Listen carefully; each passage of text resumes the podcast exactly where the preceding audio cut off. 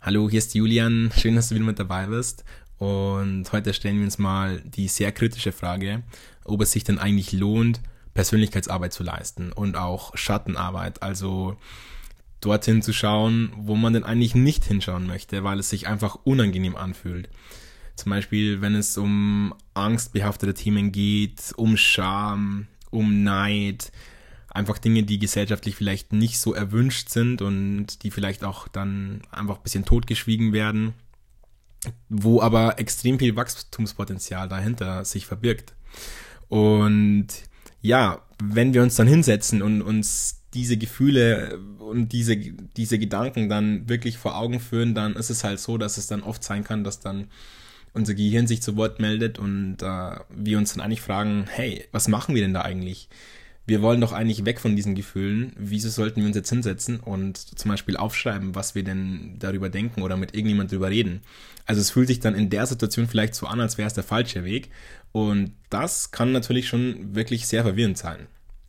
Und deswegen, wie gesagt, die Studie, die ich persönlich unglaublich spannend finde, denn ja, die beweist eben wirklich, was das für, für, einen, für einen wirklich signifikanten Erfolg mit sich bringt, wenn man denn diese Persönlichkeitsarbeit leistet. Also bleibt dran, es wird spannend. Es gibt jetzt mal ähm, ein bisschen was zu der Studie, zu dem Design und so weiter und äh, zu den Rahmenbedingungen. Und zwar ganz grundlegend wurden Menschen, die mit, der HI, mit dem HIV-Virus also mit der Vorstufe von AIDS, also seiner Autoimmunerkrankung, eine bis dato unheilbare Autoimmunerkrankung, ähm, infiziert sind. Der HIV-Virus ist eben, wie gesagt, die Vorstufe und führt mehr oder minder zwangsläufig zum Ausbruch der AIDS-Erkrankung. Und das ist natürlich schon mal etwas sehr Belastendes, denn noch dazu ist es so, je mehr man sich gestresst fühlt und je mehr man sich stresst, umso höher ist eben die Konzentration der Viren im Blut. Das bedeutet, man muss eigentlich permanent aufpassen, dass man sich nicht zu sehr gestresst fühlt, wenn man mit diesem Virus infiziert ist. Und noch dazu ist es ja so, also ja, dass eben genau dieses Wissen, dass man sich nicht stressen darf, sozusagen, das alleine ist ja schon mal sehr stressinduzierend. Und warum jetzt ausgerechnet diese Probanden und Probandinnen ausgewählt wurden, hat auch einen Grund. Und zwar kann man diese Virusbelastung pro Milliliter eben sehr, sehr gut psychophysiologisch nachmessen.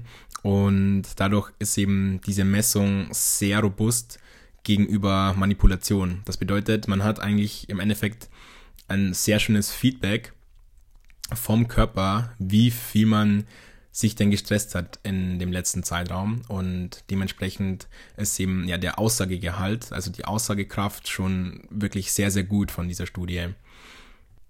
Ja, was mussten jetzt die Probanden und Probandinnen machen? Im Endeffekt wurden sie über einen Zeitraum von sechs Monaten begleitet und hatten die Aufgabe, Emotional Writing zu betreiben, also im Endeffekt Tagebuch schreiben und einfach ja sich ihre Emotionen, Gefühle, Gedanken von der Seele zu schreiben. Und es gab eben auch eine Kontrollgruppe, denn natürlich ist es so, dass theoretisch allein das Wissen, an einer Studie teilzunehmen, auch schon die Symptomatik oder das Stressempfinden irgendwie verbessert. Und genau aus diesem Grund gab es eben die Kontrollgruppe, die einfach irgendwas schreiben sollte. Also nichts Emotionales, keinen emotionalen Inhalt, um eben einfach diesen Placebo-Effekt von vornherein gleich auszuschließen.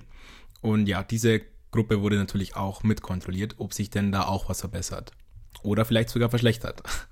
Und ja, am Anfang war es eben so, dass die Werte sowohl bei der Placebo-Gruppe als auch bei der eigentlichen Gruppe ziemlich gleich waren.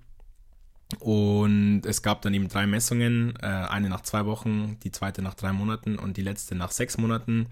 Und tatsächlich ist es so, dass sich, dass sich bei der Gruppe des emotionalen Schreibens die Werte nach sechs Monaten, also dass die Werte nach sechs Monaten nach wie vor geringer waren wie der Basiswert, wie der Ausgangswert, während bei der Kontrollgruppe bei der Placebo-Gruppe sich die Virusbelastung sogar etwas erhöht hat. Das heißt jetzt natürlich nicht, dass zwangsläufig, weil die irgendwas aufgeschrieben haben, mehr gestresst waren. Es gibt ja natürlich auch normale Schwankungen, aber es ist tatsächlich so, dass in meinen Augen zumindest die, die Verbesserung auf nichts anderes zurückzuführen ist, also die Verbesserung in der Gruppe des emotionalen Schreibens, als auf dieses emotionale Schreiben eben an sich. Und das finde ich eben sehr spannend, diese Studie, denn wie gesagt, man kann ja, dadurch, dadurch, dass es eben nachgemessen wurde, aus der Blutkonzentration, kann man es ja eigentlich nicht wirklich auf was anderes zurückführen. Und es wurde ja auch nicht nur eine Person getestet, sondern ich glaube, insgesamt haben 26 Leute an der Studie teilgenommen. Und ja, ich persönlich finde es auf jeden Fall, halte es auf jeden Fall für einen Beleg, der eben einfach zeigt, inwiefern das Ganze denn hilfreich ist und natürlich ist es auch nur ein Beleg von vielen. Deswegen, wenn du vielleicht noch mehr Input gebraucht hast, dann hoffe ich, dass dir diese Studie da irgendwo ein Stück weit dient als Beweis und du kannst natürlich auch sehr gerne nachlesen. Vertrauen ist gut, Kontrolle ist besser. Die Studie wurde 2004 von Keith Patrice et al. durchgeführt und genau, ich hoffe, dass dir die Folge Spaß gemacht hat und dass du was mitnehmen konntest für dich und hoffe, dass wir uns ganz bald wieder hören. Und in diesem Sinne wünsche ich dir noch einen ganz schönen Moment und hoffentlich bis ganz, ganz bald. Dein Julian.